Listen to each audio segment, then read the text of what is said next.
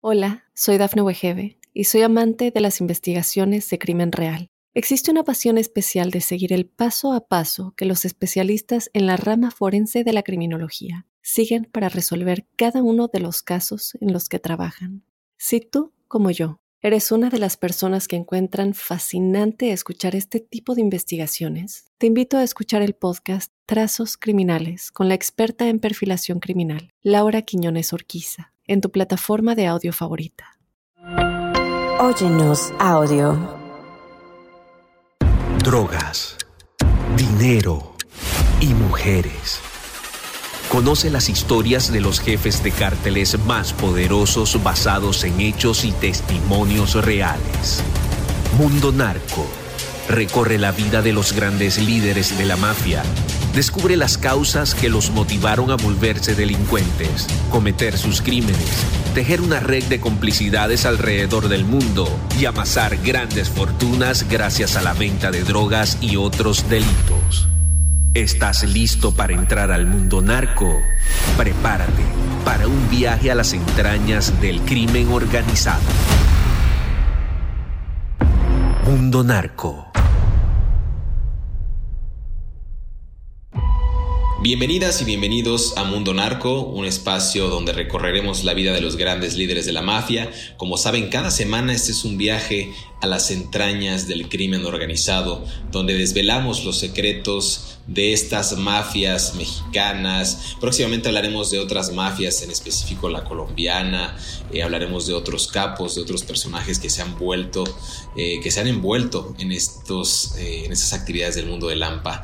Gracias que nos acompañan. No olvide suscribirse en, Spotify, en Apple Podcast, en Amazon Music y en iHeartRadio. También puede consultar los videos para que vea las reacciones de Jesús Lemus y un servidor a través del canal de YouTube de Mundo Now. Y justo quiero darle la cordial bienvenida a mi colega, eh, mi compañero de fórmula en este podcast, Jesús Lemus. ¿Cómo estás, mi querido Jesús? Querido José Luis, siempre un gusto, un placer poder estar contigo en este espacio, pues para seguir desvelando los secretos de la mafia en esta posibilidad que nos da Mundo Narco para poder llevar a cabo esta información que, como lo decimos frecuentemente aquí, en ninguna parte la va a encontrar la gente.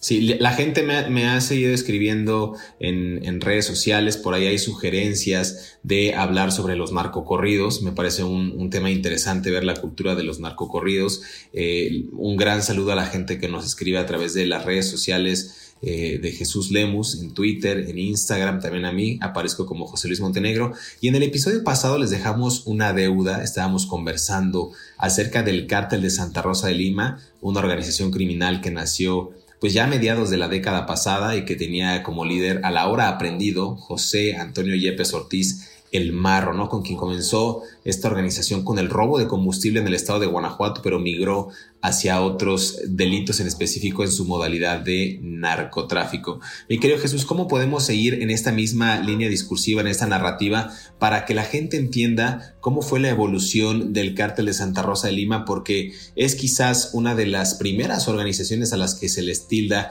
como terroristas por el grado de violencia tan exacerbado que impusieron en la sociedad mexicana. Bueno, sí, José, creo que hay que destacar una cosa, ya lo decíamos en el capítulo anterior, decíamos cómo eh, el cártel de Santa Rosa de Lima, de estar asociado primero con el cártel básicamente de las drogas, ellos son los que técnicamente descubren la posibilidad de la explotación del, del huachicol. Y a través de ese robo de combustible de los ductos de Pemex es donde vienen a fincar un gran emporio económico que llega a extenderse, pues todo lo que es prácticamente sería desde el corredor, desde Tehuacán, desde Tehuacán, todo lo que es Puebla hacia el lado de Querétaro y por supuesto en Guanajuato, que es donde en Guanajuato es donde iniciaron ellos por la cercanía de Santa Rosa de Lima con la refinería de Salamanca, allí en Guanajuato es donde comienza la explotación. El cártel de Santa Rosa no hubiera sido el mismo si no se hubiera asociado, José Luis, eh, aparte, primero recordemos que comienza como un brazo del cártel de Sinaloa, pero que luego este cártel de Sinaloa se fracciona ahí mismo en Guanajuato y el principal socio del cártel de Santa Rosa de Lima es el propio gobierno de Guanajuato, ¿sí? la Fiscalía General de la, la, Fiscalía, bueno, lo que era la Procuraduría de Justicia del Estado de Guanajuato, es la primera organización con Federico Chowell que se asocia con el cártel de Santa Rosa de Lima. Y el procurador Federico Chowell de Guanajuato, en, el, eh, eh, en la administración del gobernador, hoy te voy a acordar, del, del gobernador este, hoy te acuerdo. En esa administración se asocia con el cártel de Santa Rosa de Lima y termina convirtiendo al, cártel de Santa Rosa no nada más en un protectorado de la delincuencia, sino que también termina haciendo que el cártel de Santa Rosa de Lima trabaje para la Procuraduría de Justicia del Estado de Guanajuato y comienza a darles charolas de policías investigadores a los miembros del cártel de Santa Rosa. Eso es lo que le da posibilidad al cártel de Santa Rosa, encabezado por, por, el Marro, lo que le da la posibilidad a esta agrupación de estar cazando a los que estaban llegando fuera del desde afuera al territorio estatal de Guanajuato y esto le da mucha preponderancia al cártel de Santa Rosa para mantener el control sobre el ducto sobre los ductos de Pemex. Además de que a esto hay que agregar lo que ya deseamos el capítulo anterior, que la gente de Santa Rosa de Lima comenzó a asesorarse técnicamente con especialistas de Pemex para ver cómo iban a extraer el, el, no el crudo, el, petróleo, digo, la gasolina ya procesada de los ductos y venderla. Aquí, aquí creo que es importante reconsiderar este, este punto porque aquí tiene mucho que ver el gobierno de, de Juan Manuel ah, Oliva Ramírez. El gobierno de Juan Manuel Oliva Ramírez es el que prácticamente se asocia a través de Federico Chowell y ponen un contacto el gobierno de Guanajuato. ¿Por, qué te platico esto? Porque creo que es fundamental para entender cómo se fortalece el, cártel de Santa Rosa. El contacto que pone el gobierno de, de Guanajuato, de Juan Manuel Oliva Ramírez, compadre de Felipe Calderón, y que tenía como procurador a Federico Chowell, pues es al que era el coordinador de la policía ministerial de aquel tiempo. Y estamos hablando que es el señor Carlos Amarripa el actual fiscal. Él, siendo en su calidad de coordinador de la Policía Ministerial de Guanajuato, es el que le da toda la posibilidad al marro para que expanda sus, su presencia. Y es él justamente, el, este señor Carlos Amarripa, el que comienza a utilizar al marro para que comience a perseguir a otros grupos delictivos que se estaban infiltrando en el estado de Guanajuato con la sola intención de apropiarse de los ductos de Pemex para entrar al jugoso negocio de la, del, tráfico de combustibles. Después hay una fractura entre eh, el Marro y entre Carlos Amarripa, cuando Carlos Amarripa ya tenía más funciones dentro de la Procuraduría de Justicia y termina Carlos Amarripa asociándose con el cártel de los Zetas.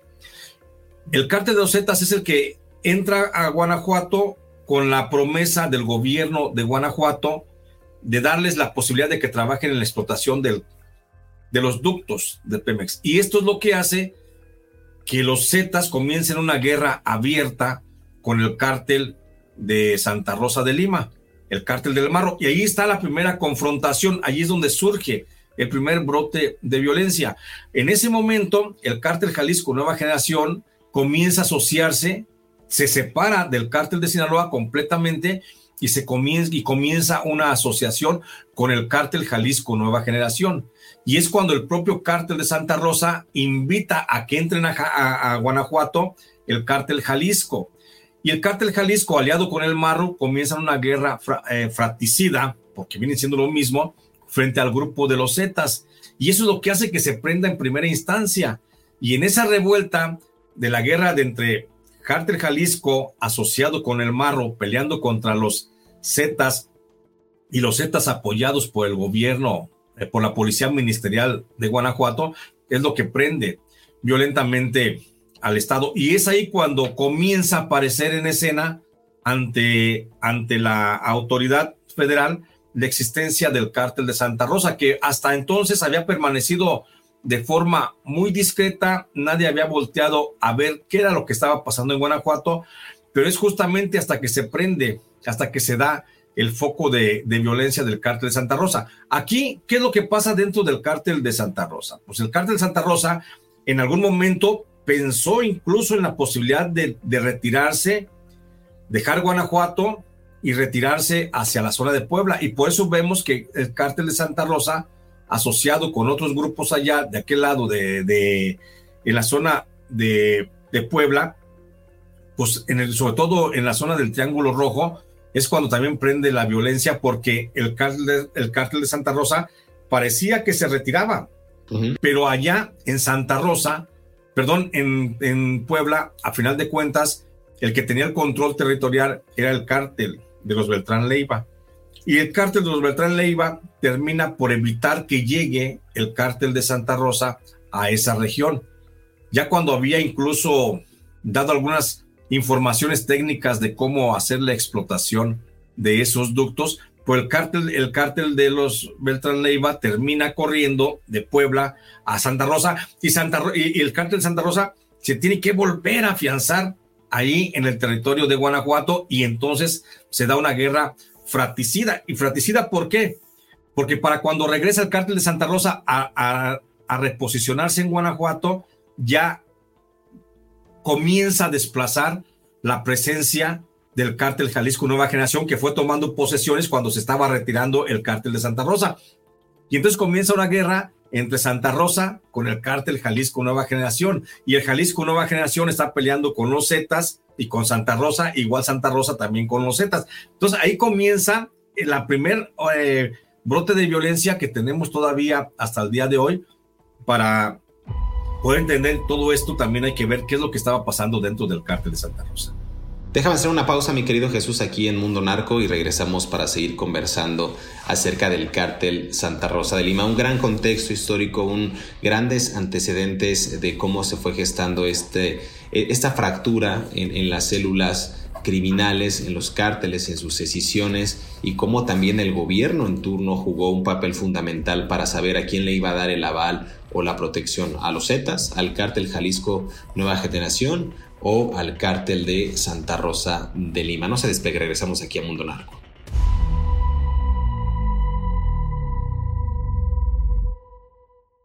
Los narcotraficantes más poderosos y sanguinarios de la historia son los protagonistas de Mundo Narco. Dos reconocidos periodistas mexicanos, José Luis Montenegro y Jesús Lemus Barajas, quienes han estudiado por años los perfiles de los narcotraficantes y sus redes criminales, presentan una investigación profunda de cada capo, con testimonios reales de sus víctimas y cómplices. Mundo Narco. Hola, soy Dafne Wegebe y soy amante de las investigaciones de crimen real. Existe una pasión especial de seguir el paso a paso que los especialistas en la rama forense de la criminología siguen para resolver cada uno de los casos en los que trabajan. Si tú, como yo, eres una de las personas que encuentran fascinante escuchar este tipo de investigaciones, te invito a escuchar el podcast Trazos Criminales con la experta en perfilación criminal, Laura Quiñones Orquiza, en tu plataforma de audio favorita. Regresamos a Mundo Narco, los secretos de la mafia. Estamos conversando acerca del cártel Santa Rosa de Lima, pero para que se den una idea de lo que comentaba eh, Jesús Lemus acerca de cómo se fue gestando estas fracturas entre organizaciones y estos conflictos que prácticamente ya eran conflictos bélicos, armados, de un gran eh, despliegue de, de, elementos del crimen organizado. A ver, en septiembre del año 2020, 11 personas fueron asesinadas en un centro nocturno. Recordarás Jesús en la cabaña del toro en Cortázar, en Guanajuato. A ese lugar llegó un grupo armado disparó contra trabajadores y clientes de ese bar y dejó un saldo de 11 personas muertas, 7 hombres y 4 mujeres. Hay otro ataque en un billar en el municipio de Tarimoro, ocurrido el 21 de diciembre del año 2022, que dejó un saldo de 10 personas sin vida que fueron ejecutados justo por el cártel de Santa Rosa de Lima. Según algunas notas, estos sujetos ingresaron al lugar donde realizaron detonaciones prácticamente a quemarropa, es decir, a sangre fría, eh, y quedó todo eso captado en video en el que se podía escuchar toda la acción. En todos esos lugares, tanto en el primero como en el segundo, había cartulinas eh, donde se escribía que el, que, el, que el ataque había sido perpetrado por el marro. Y el más reciente, el 30 de enero del año pasado, del año 2023, igual se registraron hechos violentos en Celaya, eh, quema de vehículos, negocios, disparos, y esto era en respuesta evidentemente a la detención del el líder criminal de la zona identificado como el muñeco, ¿no? Este muñeco del que probablemente hablaremos eh, más adelante, era cuñado del marro eh, y fue, digamos, una especie de, de revanchismo por parte de este sujeto. Y si nos damos unos años atrás, en, abril de 2019 fue asesinada la bruja, una mujer que recordarás era una, una persona que hacía brujería para proteger a los narcotraficantes en el municipio de Abasolo, en Guanajuato. Un grupo de sicarios irrumpe a su domicilio, le dispara, le quita la vida eh, a ella y al hombre que lo acompañaba, ¿no? También se sabe que la mujer estaba vinculada tanto al cártel Jalisco Nueva Generación como al cártel de Santa Rosa de Lima. Quería dar este antecedente de algunos de los hechos más violentos que se han suscitado en Guanajuato porque es relevante cómo se desata una, una, una, guerra en varios frentes para acabar no solo con los enemigos, para apoderarse de la ruta del Triángulo Rojo eh, en Guanajuato para la, la ordeña de combustible ya refinado, eh, también de, de, acabar con los propios enemigos hasta en un ámbito místico, ¿no? Es decir, los que protegen a los rivales haciendo brujería y haciendo estos rituales, también hay que asesinarlos. Entonces se trata de una organización que quiso acabar eh, a diestra y siniestra con cualquiera que le estorbara o se le pusiera enfrente a Jesús. Es correcto, quiero José Fíjate que tocaste una lista bien interesante. No, no, no puedo menos, menos que, que comentarla. Ahorita que hablabas de la, de la bruja, una señora que se, bueno, su nombre, su nombre oficial es, es viene siendo María Elena Murillo.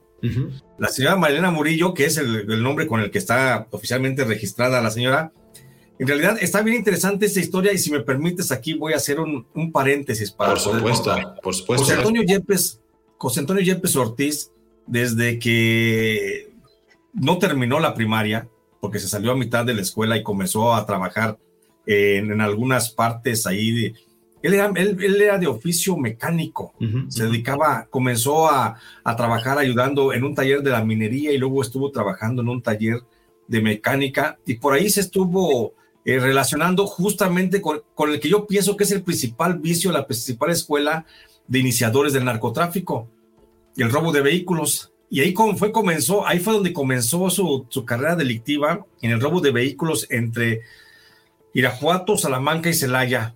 En esas regiones, bueno, en ese, en ese andar, eh, este señor eh, José Antonio Yepes Ortiz, el famoso Marro, a la edad de 22 años, trabó una relación sentimental con una muchacha de Abasolo que se conoció en Irapuato. La señora, me, me, omito el nombre para, no, para evitar este conflicto, la señora no tiene nada que ver en el, en el tema. Ella tuvo una relación sentimental con el, con el marro y de esa relación sentimental, esta señora, la, la, la, la pareja sentimental del marro, eh, era ahijada de la señora María Elena Murillo. Uh -huh. Y María Elena Murillo resulta que ella ella es sobrina abuela de una de las poquianchis, te acordarás las poquianchis, aquel, aquellas señoras que se dedicaban a la prostitución en Manuel Doblado uh -huh, y uh -huh. que terminaban asesinando a sus víctimas, pero que también tenían prácticas religiosas. Bueno, pues la señora Marilena Murillo hacía prácticas religiosas y era madrina del amante del marro y ella es la que acerca a la señora María Elena Murillo, la bruja, con el marro y ella comienza a venderle al marro una serie de, de servicios espirituales. Le hacía limpias, le leía las cartas, creo que hasta la bola de cristal le leía. Le tiraba las unas como unos este semillas en el piso, decía que las unas piedras también que, que, leía. O sea, le, le, le, le, hacía una serie de actos así como espirituales que emocionaban demasiado al marro y el marro entonces tomó una decisión.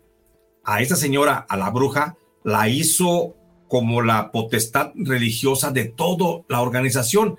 Después la señora Marilena Murillo, la bruja, era la que iba a todas las células del marro, a petición del marro, para que les hiciera limpias. Y entonces todo el mundo creía en la bruja y la mantenían y le cooperaban para, para su subsistencia, le pagaban muy bien a esta señora, a la bruja, por los, por los este, oficios espirituales que hacía y de limpia, y que al parecer cada vez que llegaba hacia una limpia le iba muy bien a la célula de aquel grupo.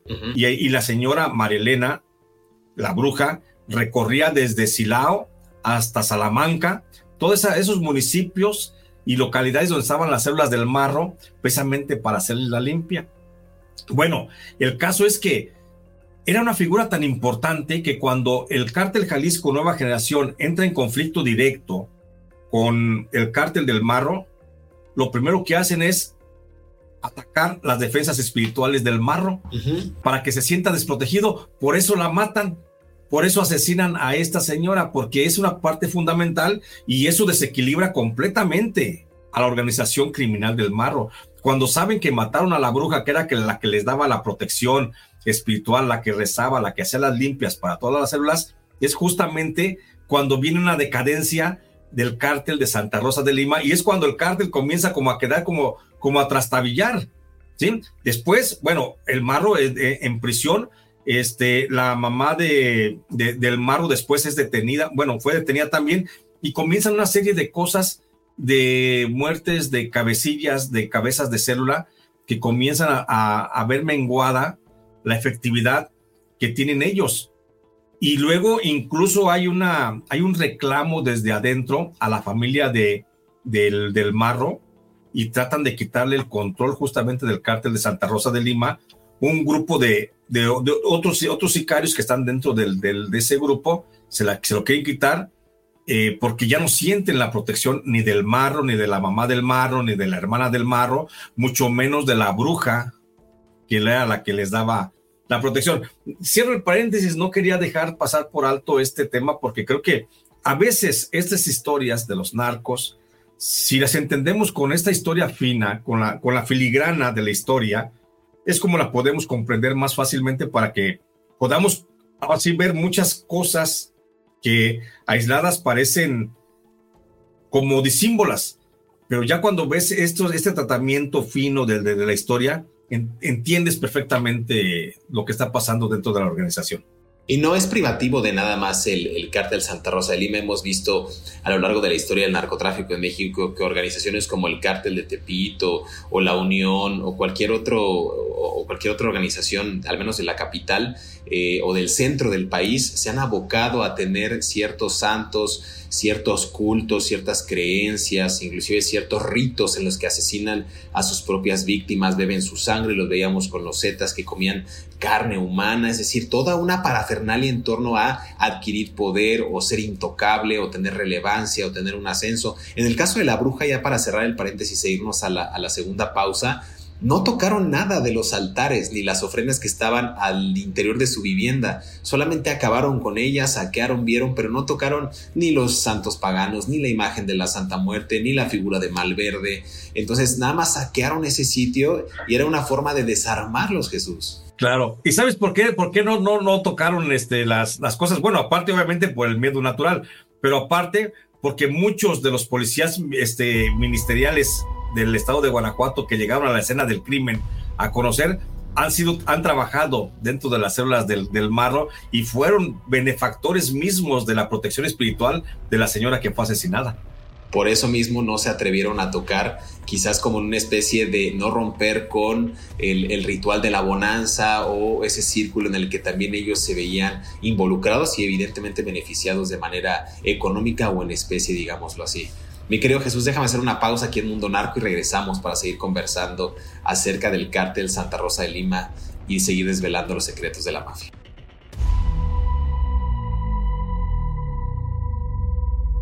Hola, soy Dafne Wegebe y soy amante de las investigaciones de crimen real. Existe una pasión especial de seguir el paso a paso que los especialistas en la rama forense de la criminología siguen para resolver cada uno de los casos en los que trabajan.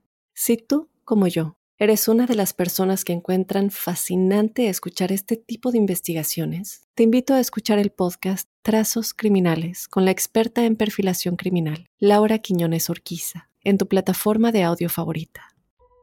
Los narcotraficantes más poderosos y sanguinarios de la historia son los protagonistas de Mundo Narco.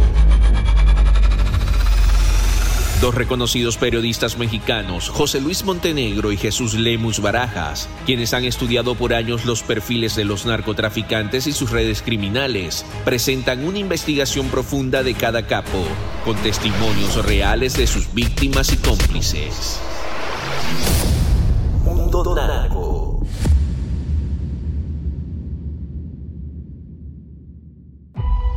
Regresamos a Mundo Narco, los secretos de la mafia. Gracias que sigue sintonizándonos en este especial del cártel de Santa Rosa de Lima. Hablábamos, mi querido Jesús, de cómo en los gobiernos eh, estatales, en específico el de Guanajuato, parecía que se echaban la bolita. El exgobernador de Guanajuato, Juan Manuel Oliva Ramírez, en algún momento rechazó que haya empoderado al cártel Santa Rosa de Lima eh, el cual, a decir del entonces gobierno estatal o el actual gobierno estatal, era el causante de la violencia en mayor medida que se registra en el estado de Guanajuato. Muchas veces los periodistas cuestionaron al gobernador Diego Sinué, eh, quien había afirmado tajantemente que los gobiernos pasados ¿no? no hicieron nada para desarticular el cártel de Santa Rosa de Lima y Juan Manuel Oliva respondía que durante su sexenio pues tenían o habían obtenido los mejores resultados en materia de seguridad. Uno a otro echándose la bolita, como vemos en todos los estados, inclusive entre presidente de la República con presidente de la República. ¿Hasta qué punto estuvo involucrado el marro? ¿Qué tanta protección estatal o federal tenía? En algún momento, el, unidad, el titular de la Unidad de Inteligencia Financiera, el ex titular, Santiago Nieto, decía que este hombre, el marro, operó con la venia de los gobernadores estatales y tenía una puerta abierta para hacer negocios al amparo del poder. ¿Hasta qué punto llegó la influencia del marro en Guanajuato y en otros estados? Es, es escandaloso, José Luis, de veras es escandaloso y hasta molesto a veces para uno como periodista tener que estar diciendo hasta dónde llegó el avance del marro en sus relaciones personales con políticos y cómo lo protegieron y que a la fecha, al día de hoy, no exista una autoridad, no exista un marco de justicia en el que puedan presentarse estos personajes. Mira, el principal socio de, de este, del Marro, pues ya te lo dije, fue, fue el que fue procurador de justicia del estado de Guanajuato, Federico Chowell, y Federico Chowell hoy es magistrado. Entonces, imagínate, ¿no? Son ellos mismos, son, son las lacras y luego se van a impartir justicia, son unos bandidos.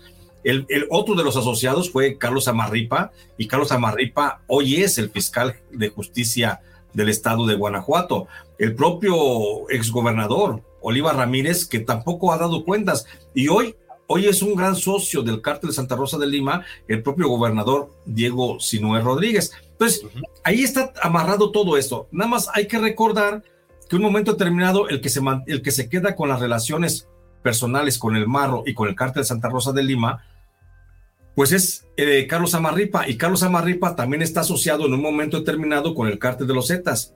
Y Carlos Amarripa, sabiendo que puede controlar las cosas como primer, este, encargado de la Procuración de Justicia en su estado, utiliza el cártel Santa Rosa de Lima, saca a los Zetas del robo de combustible y los manda a otra área, que es el área de los secuestros. Y mientras los Zetas trabajan en secuestros para el procurador, para el fiscal de Guanajuato, pues el cártel de Santa Rosa de Lima sigue trabajando en el, en el cártel de, las, eh, de, la extracción de petróleo. Aquí hay que recordar, y esto te lo dejo si quieres para el siguiente capítulo, cómo es que se incluye en la escena otros dos cárteles para incrementar la violencia allá en Guanajuato, que son los cárteles michoacanos, el de la familia y el de los caballeros templarios, que llegan a sumarse a la guerra que ya había entre cártel de los Zetas contra cártel de, Jalisco y cártel de Santa Rosa y viceversa, ¿sí? Entonces, aquí también se van a incluir más adelante los michoacanos, los templarios y la familia michoacana. Pero, ¿cuáles eran las relaciones o por qué creció tanto el cártel de Santa Rosa de Lima? Pues hay que, hay que establecer una cosa y recordar un principio básico. El cártel de Santa Rosa de Lima tiene su, su crecimiento exponencial en el robo de combustible entre el 2012 al 2017. Ahí es cuando hay una, hay una detonación increíble. de toda esa riqueza robada a la nación. Y ahí es cuando el cártel de Santa Rosa, cuando el Marro tiene una relación directa con el propio León Trawitz, el general encargado de la, de la, eh, de la seguridad de las instalaciones de petróleos mexicanos. Pero no hay que pasar por alto el tema de que este señor, el propio Marro, también estuvo relacionado de alguna forma con Miguel Estrada Martínez y Víctor Manuel de la Peña, funcionarios en su momento muy importantes dentro del gobierno del presidente Enrique Peña Nieto.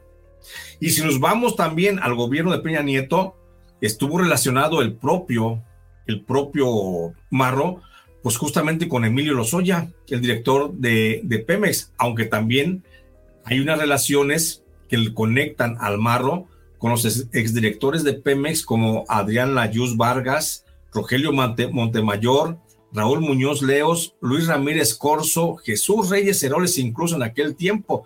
Entonces también está Juan José Suárez Coppel y Carlos Alberto Treviño Medina. ¿Qué te quiero decir con, con estos nombres, mi querido José Luis? Pues decirte que las relaciones del Marro llegaron hasta, hasta prácticamente casi a la cúpula presidencial.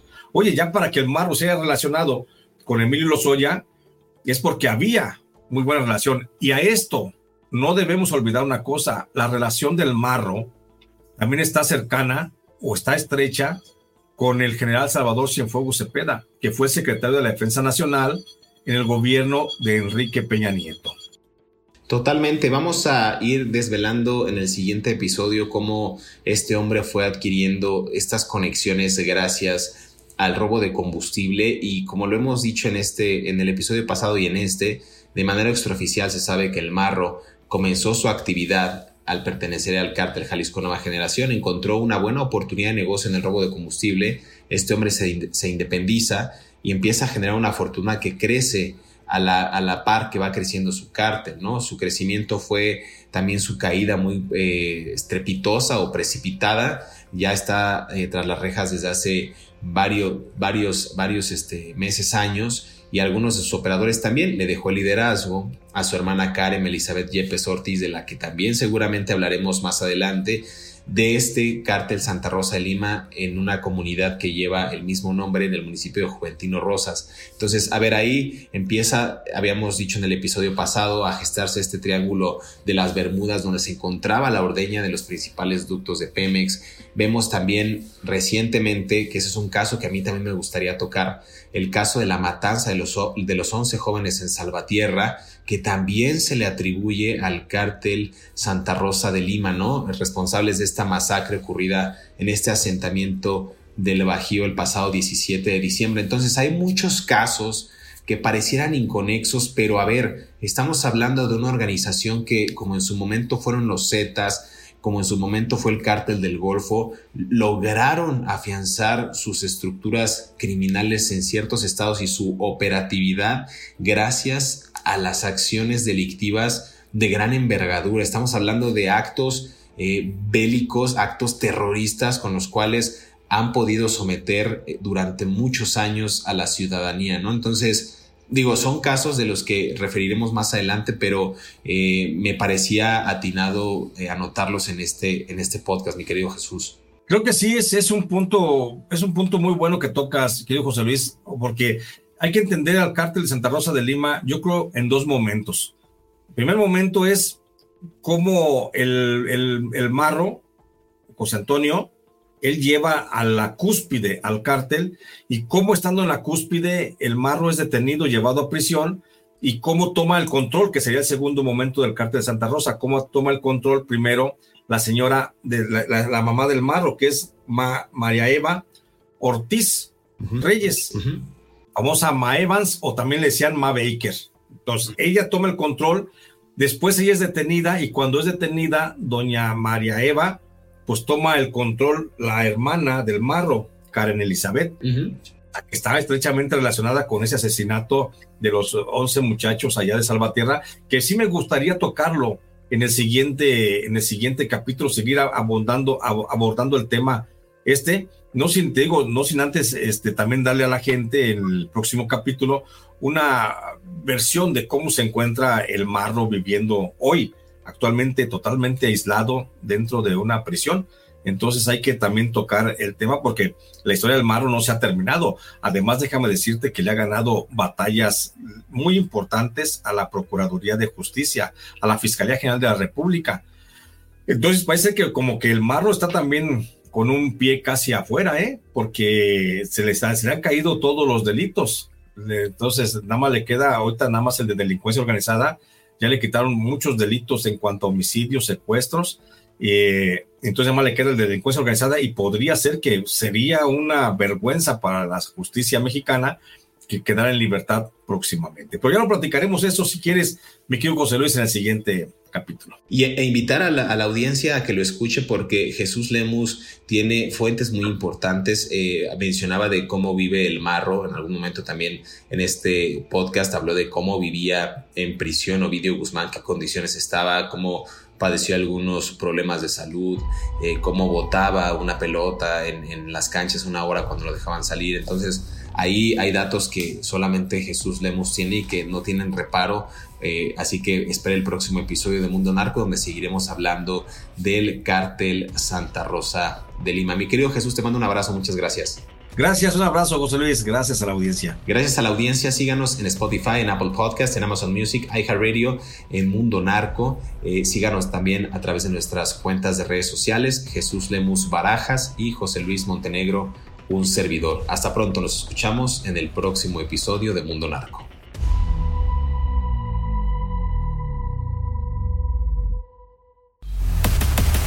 Si te gustó este episodio, active el botón de seguir en la plataforma que nos estés escuchando, ya sea en Spotify, Amazon Music, Apple Podcast o iHeartRadio. Mundo Narco es un producto original de Mundo Now, todos los derechos reservados.